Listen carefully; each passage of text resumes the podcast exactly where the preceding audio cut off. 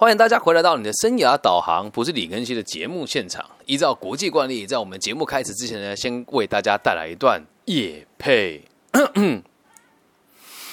你爱爱的时候会戴小套套吗？你小鸡鸡撞伤的时候会心疼吗？不会。但当你撞伤手机的时候，你会心疼。手机小套套唯一专唯一专家只推荐笑豪包膜台中旗舰二点零，特色如下：把先进的无尘式设备与包膜结合，让贴膜的过程达到无尘的极致，用完美的方式呈现无尘工艺，绝对苛求。地址在台中市西区向上路一段三百七十九号，台中市。西区向上路一段三百七十九号，电话零四二四七三一三三二，小豪包膜保护你的小鸡鸡，好吧，保护你的手机。以上节目由小豪包膜台中旗舰店二点零无尘室独家赞助播出。好，重来，现场倒数三二，欢迎大家回来到你的生涯导航，不是李根熙的节目现场。那我们今天要进行的呢，是这个阿德勒博士的《自卑与超越》当中的第十一章之三。我们的这个《自卑与超越》的这个读书会已经来到第七十六集了。那前面也跟大家做过了很多这个呃所谓的优越目标啦、自卑与自卑情节啦，然后这个家庭星座啦、自信的真实的存在啦，以及人的三大任务跟两大需求，还有教育跟家庭的这个一些该注意的事项。那今天呢，我们要做一个小小小小的中整。要问要告诉大家的是，社会兴趣与社会平等是什么？那我们就开始今天的内容喽。我们对人类的兴趣由家庭和学校教育得来。啊，这句话就含义很深了。我们的所有的价值观都是来自于家庭和学校所累积出来的嘛。而且我们已经了解小孩的发展有哪些障碍。前面我们都有提到喽，老大的小孩遇到哪些状况，老二、老幺的小孩遇到哪些状况，对于这个社会没有兴趣的朋友会造成什么样子的负担？前面都提过了嘛。那社会感或许不是遗传的天性，但它是潜能，人人与生俱有。哎，这就很有趣哦。每个人呐，只要能够和别人好好相处，一群人放在一起哦，大部分的人都是可以互相互助合作的。那这边就不得不再跟大家复习一下。以前我们在这个读书会当中，跟我们大家提到的这个叫做是，呃，人生的三大限制，分别是我们都活在地球的表面，以及你我都是你我的一部分，跟最后我们都受于性别的限制哦。那这里面最公最重要的呢，就是第一项叫工作。那什么叫工作呢？和别人合作，并且生存下来。所以只要你现在有在工作的朋友，那就代表着你已经和别人合作的还不错了，就是所谓的有社会感，理解吧？那其实这个与生俱来的社会感的这个潜能跟发展，取决于父母的技巧和他们对于子女的兴趣，以及对小孩自己呃以及小孩对自己环境的判定而来的。哦。在这个事情，父母的角色就非常重要。嗯，举一个真实的例子，刚刚我女儿在联络簿上面被写说，午休的时候去踢了某一个同学，然后同学哭了。那这时候，一般的爸爸妈妈呢，就会先责怪他说：“你怎么踢同学？”呃，我的做法不是，我会说：“你是在什么情况之下让同学认为你踢他呢？”哎，这个问题就有趣了。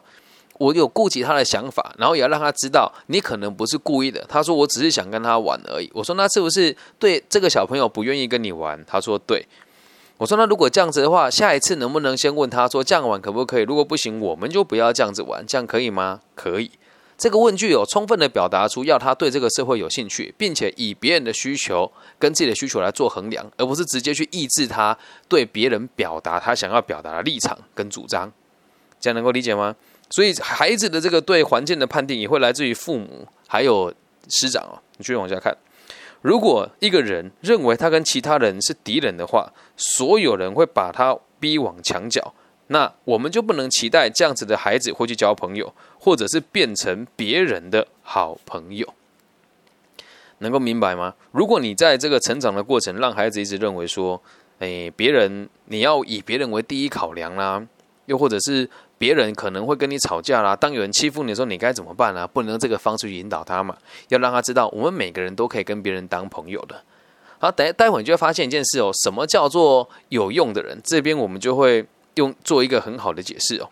那如果他觉得其他人应该是被奴役的、为他服务的，那他就不会想要帮助别人，就只会希望自己能够统治和支配他们。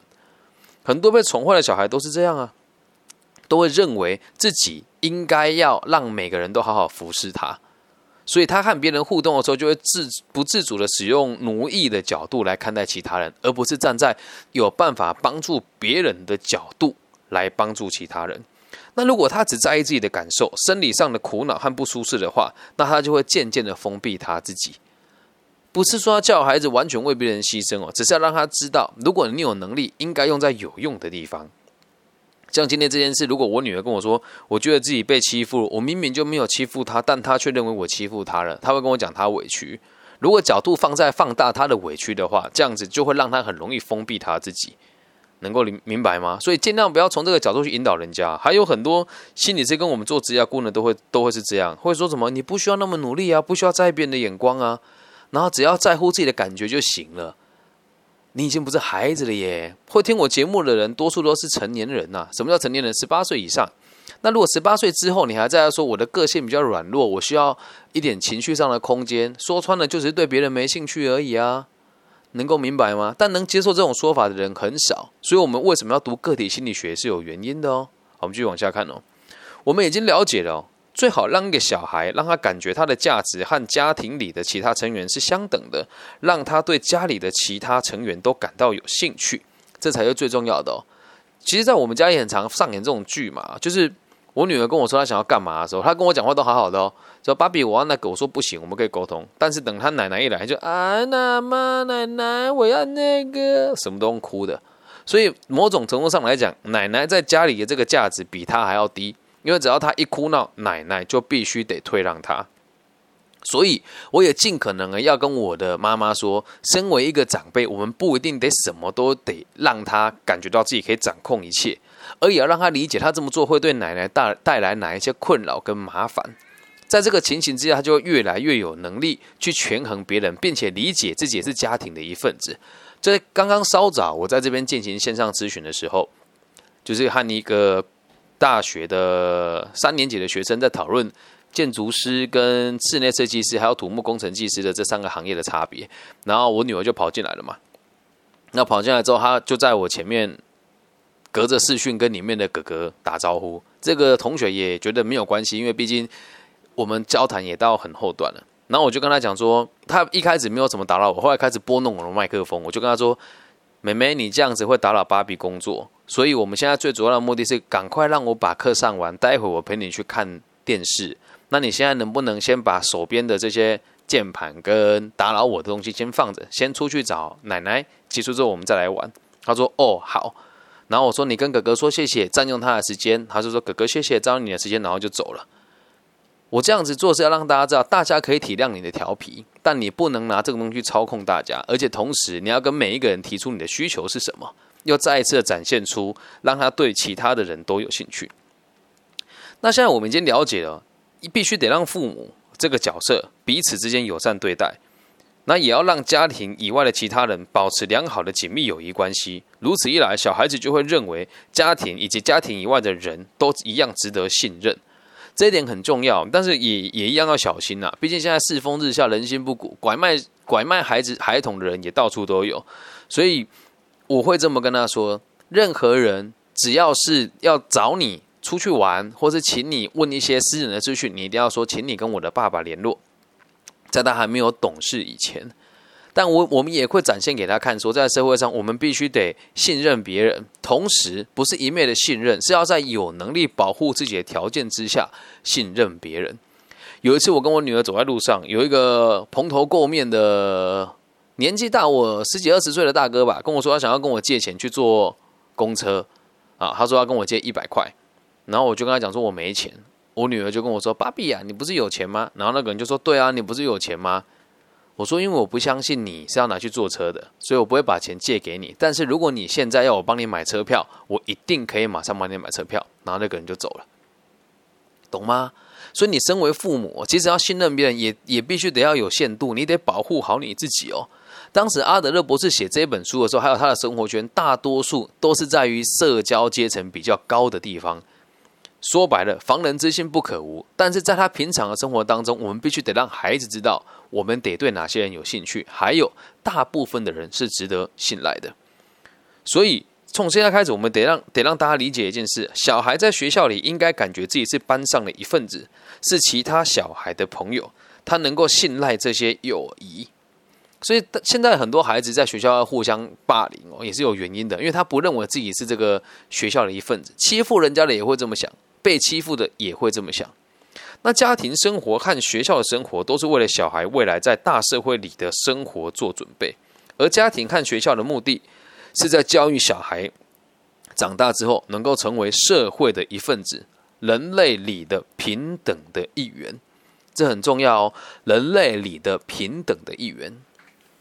但是很可惜的是哦，从我们在台湾的教育。来说啦，一般老师对于学生也都有他的喜好，所以也会特别造就出某一些我们讲成绩比较优越的孩子会有的特性。这里我在我的生涯规划的这个领域当中，都会帮他们取一个小小的分类的名称，叫做“乖宝宝效应”。什么叫做“乖宝宝效应”呢？成绩很好，百依百顺。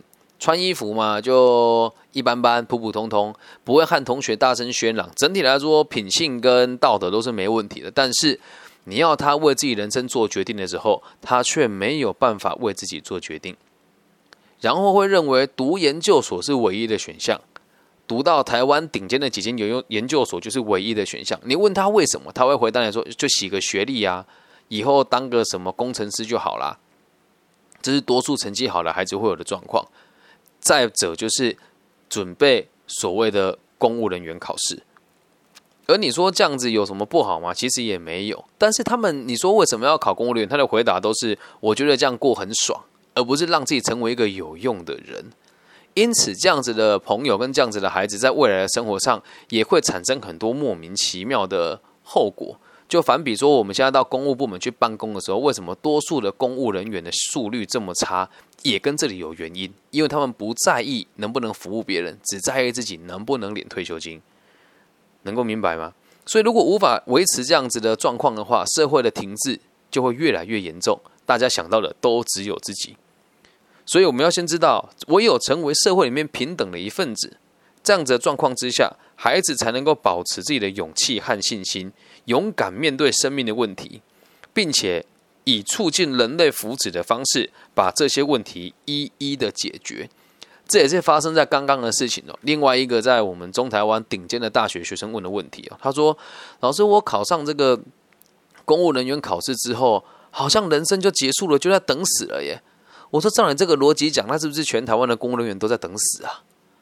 还有讲完之后，我们两个都笑了。确实，不多人在这个公务人员的工作上会为自己尽心尽力哦。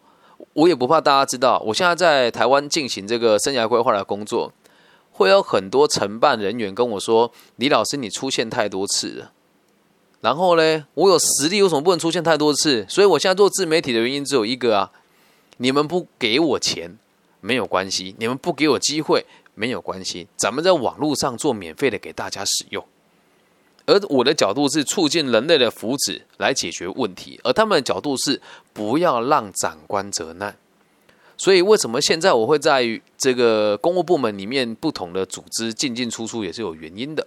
我希望你们能够知道，我要让你们毫无后顾之忧的和我合作，而不是一昧的自私的去怪人家说只跟哪些老师在一起啦，然后排挤我啊，不会理解吗？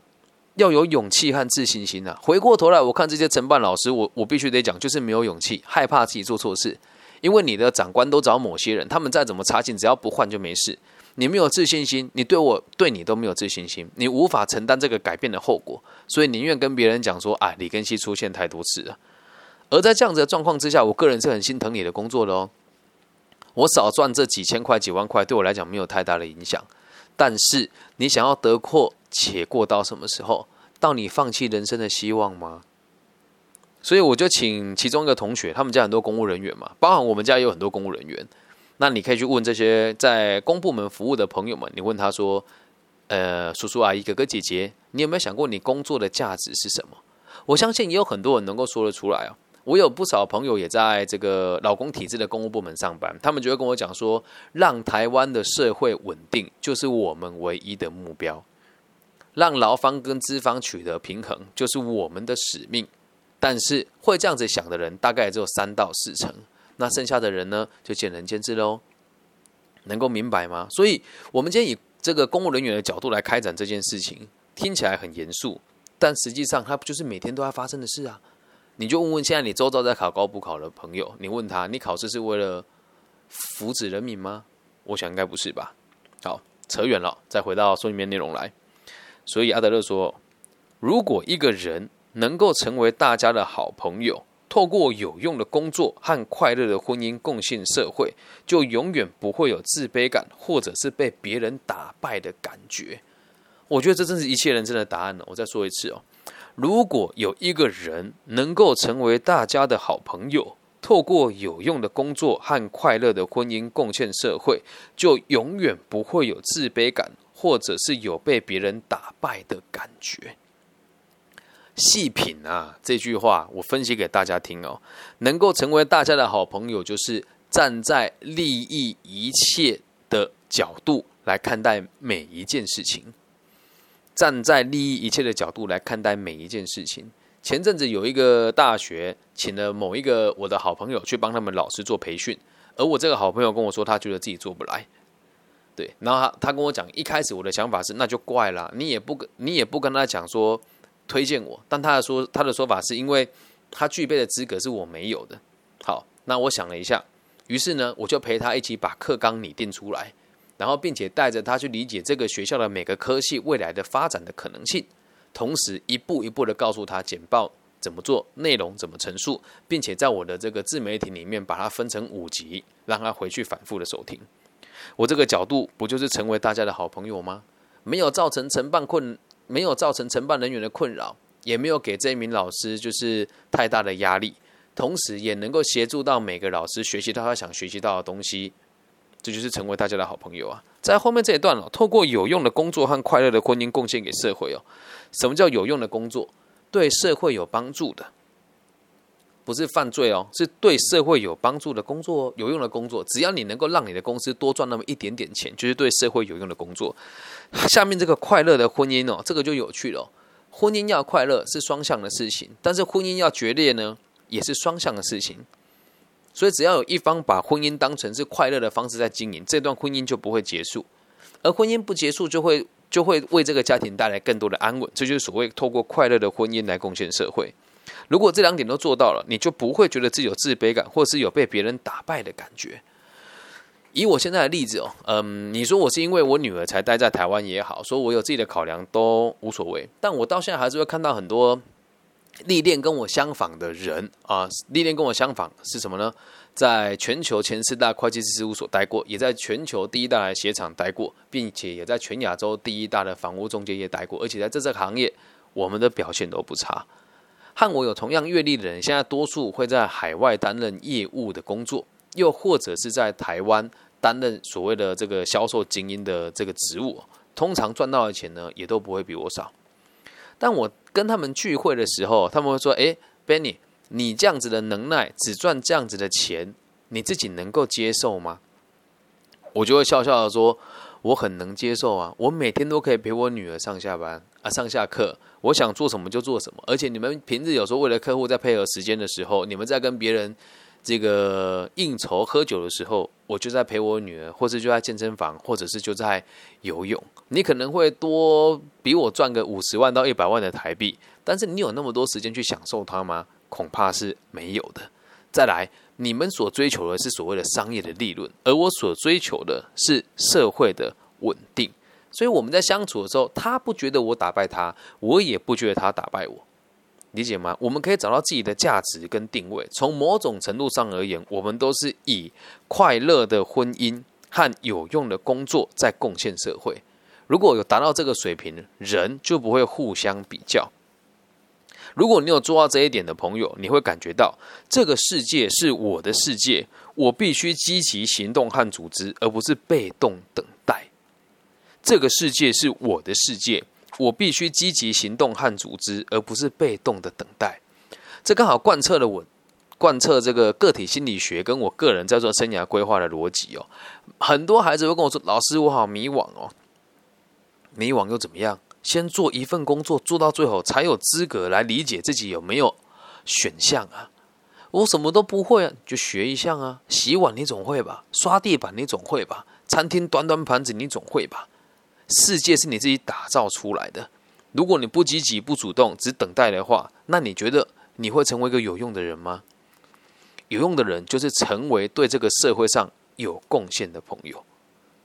所以，如果做到这一点哦，透过工作跟快乐的婚姻来肯定自己价值跟奉献给社会的人，他会完全确定现在是人类历史的唯一阶段。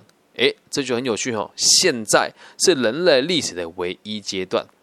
现在、过去跟未来三个，只有现在是真实的，过去并不存在，而未来会根据现在的状况导致到未来。所以，我们必须得，我们必须得重视的只有一个，就是现在。而这个现在啊，属于人类的整体的过程。包含着过去、现在和未来。这里很老舍哦，我用我的方式解释给大家听哦。简单的说，就是从现在的角度出发，你可以决定过去，也可以决定未来。我们讲过去是什么？什么叫经验？什么叫经验？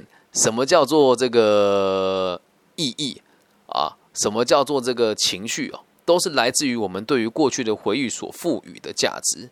所以记忆它并不客观。端看于你现在有什么目的，就会决定你怎么解释你过去的经验。那什么叫做未来，也包含在现在呢？你的未来会来自于你现在做的每一件事情，构成你的未来。所以，唯一的关键就是现在。所以，没有活在现在的人都是没有用的人。举个例子哦，我过去做了什么，所以我现在一定做不了什么，没用的人。因为我的爸爸很暴力，所以导致我怯懦，所以我不出去上班，没用的人。或者是你放心呐，三年之后我一定会成为大富翁，我再把钱还给你。没用的人，这就叫没用的人。又或许是你相信我的做法，几年之后我一定大有作为。没用的人，了解吗？所以我们现在讲的这个现在是包含过去、现在和未来。但这样子的人哦，也会感觉现在就能够实现他的创造力，并且为人类发展贡献一己之力。能做到这一点，不管你现在的工作顺心或是不顺心，收入高还是低，你都可以感觉到自己是有用的。就比如说，在台湾五月到六月的时候，我的间接失间接损失大概高达台币六十万到八十万不等。而在当时，我才选择了开始执行自媒体，因为真的没有什么其他的事情可以做，所以当时才在开始在这个播客的领域努力。也完全体现了这本书里面的内容啊！如果你能够在这个状况之下，还可以站在利益他人的角度，立站在为人类发展贡献一己之力的角度，你就会发现金钱不是很大的问题。我们在做生涯规划的时候，我很常跟大家讲一句话，你可以听一听啊，但做到的人很少。咱们工作绝对不是为了钱。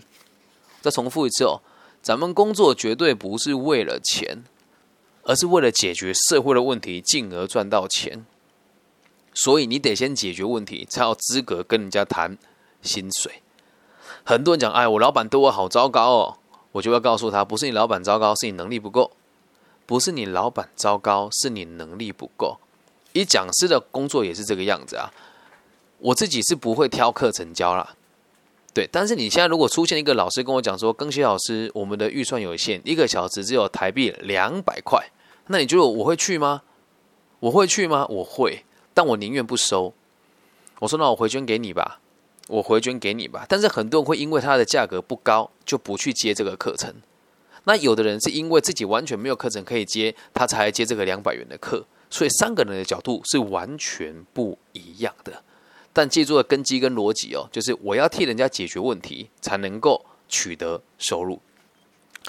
所以这也是刚刚跟三位顶尖大学的同学误谈的内容之一啦。他们说：“老师，你真的接下来会跟我们保持联络吗？”认识我的人都知道，不管你在世界任何一个角落，只要你有收听我的节目，并且提及里面详细的内容的问题，我一定知无不言，言无不尽。要么不是打电话给你，再嘛就是直接录制一集送给你。他说：“老师，那你这样子怎么会有收入呢？”我说，如果在你们还没有成绩之前就跟你们收钱的话，是不是代表我对我的东西没有信心？那其他的心理师跟生涯规划师怎么做的？你自己去观察嘛。那我的做法是什么？等你成功了之后，咱们再来谈钱。你要是不成功，我也不跟你收钱呢。如果你不成功，就代表我对你没有帮助，理解吧？这个才是有用的人该有的逻辑。很多人都说我这个想法很假大空啊，甚至有人会说不相信我是这么做的啊。我就行不改名，坐不改姓。如果大家有机会到台湾地区来，在中部地区啊，使用我们的搜寻群找一下我的名字，都可以找到我的讯息。阿德勒在最后讲的这句话，其实也是我觉得很像在勉励我自己啦。他说：“这个世界确实存在弊病和困难、歧视和灾难，但是它就是我们的世界。”而我们的世界的优点和缺点都是我们，我们要致力于改善。如果每个人都以正确的方式面对工作，我们就可以寄望每个人都能够扮好自己的角色，进而改善这个世界。很精彩吧这一集？但是有点严肃，但是有点严肃。所以要成为一个有用的人，最重要的点是什么？你要能够解决别人的问题。那如果你还没有办法解决别人的问题之前呢，你得先把你自己照顾好。任何一个人只要能够取得稳定的收入，进而在这个社会上长久的生存下来，那就是有用的人。那你会说，那薪水高的人就代表有用吗？那倒不一定。我们刚刚有提过嘛，关键是什么？我们工作不是为了钱，是为了解决社会的问题，进而赚到更多的钱。你就想问大家喽，那你听完这一集之后？觉得自己是有用的人吗？我个人认为我是有用的人啊，但是这也是只限于我个人认为。我认为这是有用的，那所以也请大家听完这一集之后，希望大家未来的目的是成为一个有用的人，而不成为一个有钱或是有权利的人呐。理解吗？只要你有能力解决别人的问题，那你势必就能够赚到钱。那如果今天你的工作是搞阶级斗争，哈，比如说很多公司的人资都是这样子的角色，帮资方敷衍劳方，帮劳方敷衍资方，并且用合法的方式赶走公司不想用的员工，或者是用合法的方式赶走接下来要发放他这个退休金的资深劳工的话，那你的出发点只对你的公司有用，但是对这个社会是有害的，不能讲你命不长矣啦，但我必须得说。如果你这么做的话，对你人生有很大的影响哦，了解吗？也请大家不要拿金钱衡量彼此的价值，真的。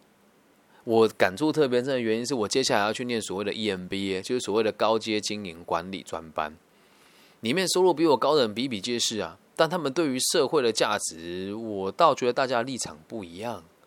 很多人会跟我说：“啊，Benny，你这个年轻人很好啊，来我公司上班，一个月六万七万，怎么样？还不错吧？”我想呼他两巴掌，说六七万你要请我这种人才，我这方面一个月随便都一二十万。那他这句话不就是也是在嘲讽这个社会吗？理解吗？所以不要看到人家有钱就觉得他有能力，然后看到人家帮助你的时候，你要记记得一件事哦，人家如果愿意来帮助你，通常是有目的的。就像我自己，人家问我说：“哎，你为什么愿意做这个工作？”我会说：“啊，看到人家成长，我很开心呐。而且我现在在台湾地区。”要做任何的事情都很方便，就像现在现场的直播，有一位这个蔡同学，她是我大学的社社团的学妹，也是她带领我进去全世界第一大的鞋业品牌，担任人力资源副管理师的工作。就到现在有一些这个化妆品的类型的货品，我也可以找她调动，这都是人脉啊。那你说我跟他之间有没有共同的目的？有啊。如果我要卖他的东西，代表也得要有他的利润，或是帮他解决他的问题嘛？那我和他之间就是属于有用的朋友，所以我们在延伸的一个问题出来是，也请你当个有用的朋友啊，不要当坏朋友啊！什么叫坏朋友？哎，出来玩呐！啊，八点档演到第几集啦？啊，然后这个吴先生判了几年的无期徒刑啊？然后罗先生的时间管理做的怎么样啊？这就是所谓的没用的朋友。那记得哦。没用的人就会跟没用的人混在一起，但这个社会本来就秉持着八二法则，只有二十趴的人是有办法认为自己的工作是有用的，但不是说其他人没用哦，其他人可能工作也是对社会有贡献的，但他不认为这个叫贡献，所以会变成是抱怨他的生活，抱怨他的工作，抱怨他的企业，而不是想着如何优化自己，或是如何让在这个有问题的体制当中，慢慢成长成一个有办法去左右事情的中高阶主管，明白吗？所以希望大家今天回去可以思考一下，你自己现在所读的科系，未来衍生出来的工作。能够成为什么样子的有用的人，又或者是你现在的工作对于社会的贡献在于什么地方？明白吧？那如果工作稳定了之后，有举到另外例子，说快乐的婚姻，也请你好好的拥抱你现在身边正在跟你交往的朋友，然后和他想一想，有没有可能手牵着手走到更远的地方？明白吗？台湾的离婚率现在很高，其他地区怎么样？我不知道。但你要知道一件事情：工作、交友跟爱情，一切的根本就都还是工作。所以不妨去思考，如果你还没上班的话，想一想未来的工作怎么做对你才有帮助；如果你已经上班了，去思考一下这个工作能不能无限的扩张你的价值。以上就是今天全部的节目内容，希望对大家有帮助。如果你是大陆区的朋友，麻烦你在网易云的频道下面帮我留言，因为在大陆的部分。我就只有在网易云独家，好，那也谢谢这个蔡蔡家，可以讲名字吗？蔡家差蔡差进同学的这个肯定说我是很有用的学长，反过来讲，你对我而言也是很有用的学妹。但一般人不了解，就是说我们好像互相利用了，但实际上是因为我们有共同的目标。OK，那如果是大陆以外的朋友，你可以用你常用的搜寻引擎，用这个。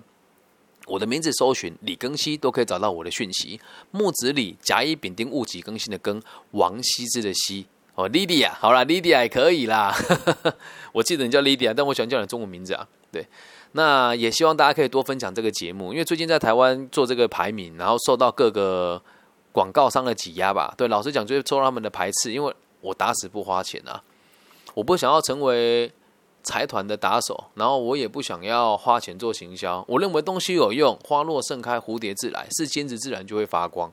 所以，我听的如果不错，麻烦你们帮我在你们的平台上分享、订阅、按赞，或许可以标记你认为需要听的朋友，这样了解吗？所以这一集也可以分享给你的爸爸妈妈，跟你说以后一定要赚钱才有用的父父母亲，或者你的老师说做什么工作没出息，就把这一集放给他听。